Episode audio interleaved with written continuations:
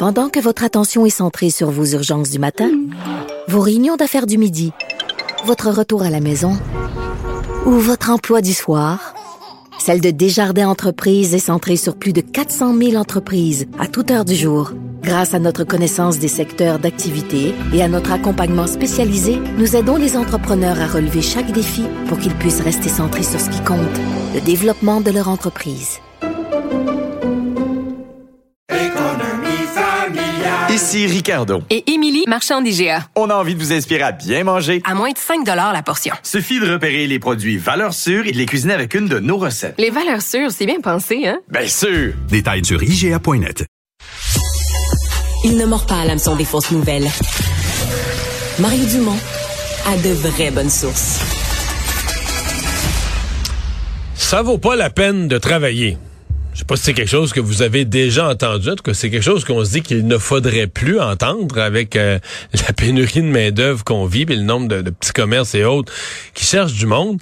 Euh, qu'est-ce que je veux dire par là, ça vaut plus la peine de travailler, c'est que, ou ça vaut pas la peine de travailler, c'est que dans certains cas, on l'a vu avec la PCU, dans certains cas, si vous euh, recevez des prestations sociales, puis euh, moi, je l'ai vécu carrément avec la PCU. Je dois, je dois vous avouer que j'ai encouragé un de mes enfants, je vais vous conter l'histoire, un de mes enfants allait travailler.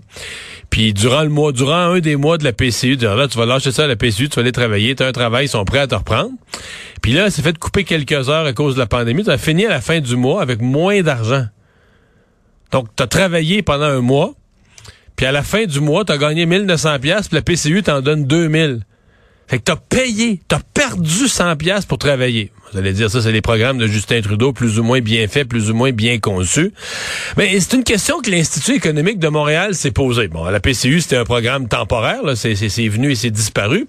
Mais l'Institut économique de Montréal s'est posé la question, est-ce que nos programmes sociaux, nos programmes de, de, prestations là, de soutien aux gens qui n'ont pas de revenus, euh, est-ce qu'il y a des, des, des moments, des circonstances, des certains montants d'argent où les programmes ont pour effet que, je reviens à ma phrase de départ, calcule bien ton affaire, ça vaut pas la peine de travailler. Renaud Brossard, directeur des communications à l'Institut économique de Montréal, est avec nous. Bonjour. Bonjour. Et vous l'avez fait avec euh, chiffres à l'appui, un économiste réputé. Vous êtes allé voir nos... Les, ouais, je l'ai présenté un peu caricatural, mais c'est ça quand même, non? Ben, c'est exactement ça. En fait, je, je riais un peu parce qu'après après l'introduction que vous avez faite, je me dis bon ben qu'est-ce que je fais là? Je pense que vous avez tout dit. Non, mais là, vous allez nous expliquer euh, l'étude, les chiffres. Parce que moi, ben j'y vais de façon intuitive, là, mais on n'a pas les chiffres en main, là. Mais absolument. En fait, ce qu'on voit, c'est qu'avec le système de prestation sociale au Québec, euh, il y a effectivement un cas où ça ne vaut pas la peine de travailler.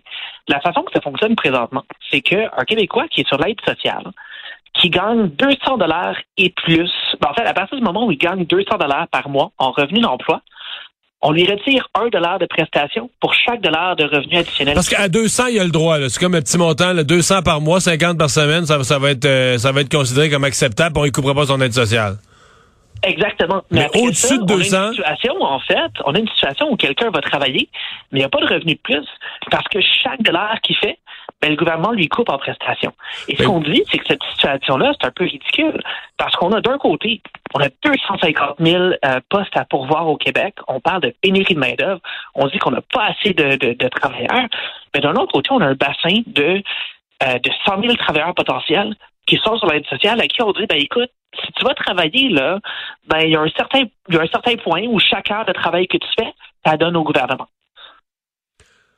Donc, vous voulez dire que passer 200 dollars, par exemple, si la personne gagne 250, il lui reste pas un sou de plus. C'est-à-dire qu'on lui coupe le 50 de plus, là, on lui coupe son aide sociale, fait que lui, il a travaillé absolument pour rien.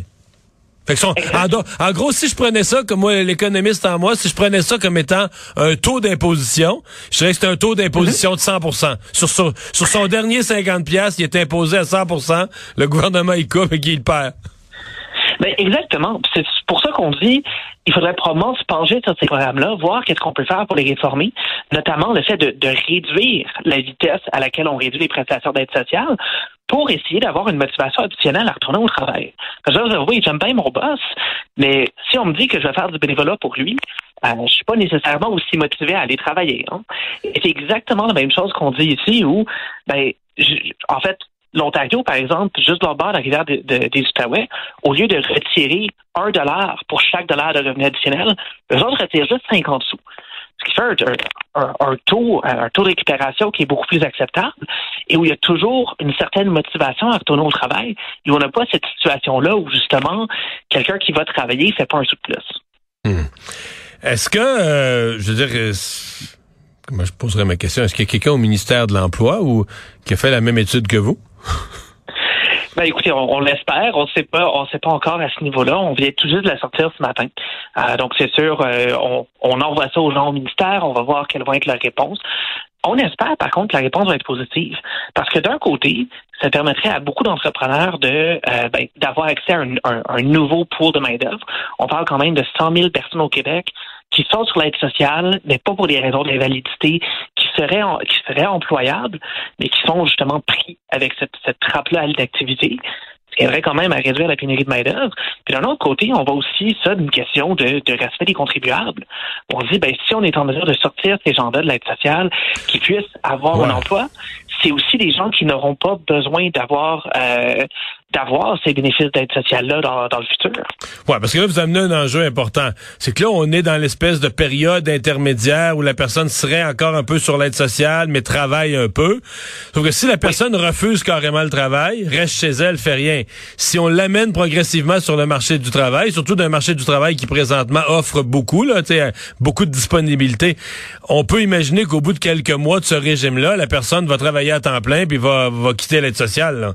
Et à ce moment-là, elle devient un contributeur à l'impôt plutôt qu'un récipiendaire d'aide sociale.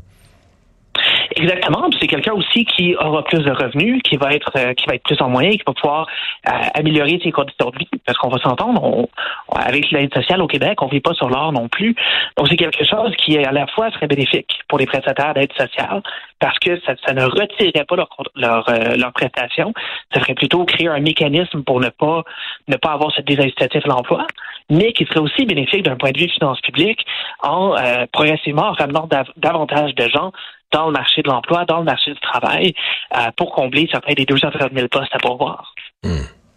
Le, on a beaucoup de nos programmes sociaux, on a l'impression qu'ils ont été conçus dans d'autres époques ou dans d'autres réalités. Par exemple, tout ce qui est support à l'emploi, ça a été conçu à une époque où il y avait, je sais pas moi, euh, 10-11% de chômage, euh, 14 chez les jeunes.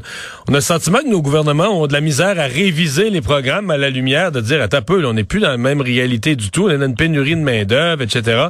On a l'impression que c'est, on n'est pas vite, nos gouvernements, à aller revoir ce que les programmes sont encore adaptés à ce qu'on vit euh, cette année, là, ou est-ce que ça a été construit. L'aide sociale, c'était construit dans les années 70. La dernière fois que ça a été révisé sérieusement, à mon avis, c'est dans les années 80.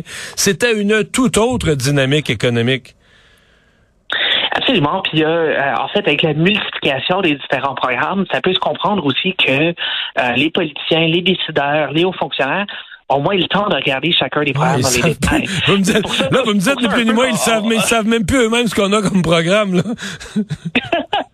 Il y, a, une part qui est ça, mais c'est pour ça aussi que euh, ben, quand, des, quand des groupes comme nous à l'IEDM, on se penche sur des programmes euh, qui n'ont pas été réalisés depuis longtemps, qu'on en fait l'évaluation, qu'on essaie de voir qu'est-ce qu'on peut faire pour l'améliorer, c'est quelque chose qui aide aussi, parce que ça indique aux décideurs, ben, euh, voici peut-être un endroit où vous devriez faire des réformes, ou voici quelles sont les réformes qui seraient envisageables. Euh, pour ça aussi qu'on l'a sorti aujourd'hui, c'est euh, c'est en disant, bon, on a cette pénurie de main au Québec. Il y a aussi la même situation au Canada euh, et on a des on a des solutions. Et une des solutions, c'est de rendre l'emploi attrayant à nouveau, plutôt que d'avoir un système qui fait en sorte que pour un certain niveau de revenu, il n'y a absolument aucun incitatif à l'emploi. En fait, comme vous le mentionnez, il y a une question ici, on, pourrait quasiment parler comme un taux d'imposition. Parce que quand on regarde, ben, oui, quelqu'un qui va travailler va devoir payer de l'impôt. Il y a aussi des cotisations obligatoires comme le RQ, comme l'assurance emploi, comme tout ça qui vont rentrer en ligne de compte, mais il y a une perte de bénéfices. Et ce qu'on voit, en fait, c'est qu'au Québec, avec tout ça, même justement quelqu'un qui est au salaire minimum, qui se retrouve, qui se trouve, en fait, quelqu'un qui est sur l'aide sociale, qui se trouve un emploi à temps plein au salaire minimum, mais quand on prend toutes ces tous ces impôts, ces pertes de prestations, ces nouvelles cotisations-là, ben, le gouvernement lui reprend 63,4 cents sur chaque dollar qu'il fait. On va s'entendre, mais à n'importe quel niveau de revenu au Québec, plus haut ça, il n'y a personne qui est taxé à ce niveau-là. Mais pour les gens qui veulent faire cette étape-là, qui veulent retourner au travail, on a malheureusement une marge, une marge qui est très élevée, avec ce 63,4 sous pour chaque dollar qui est repris.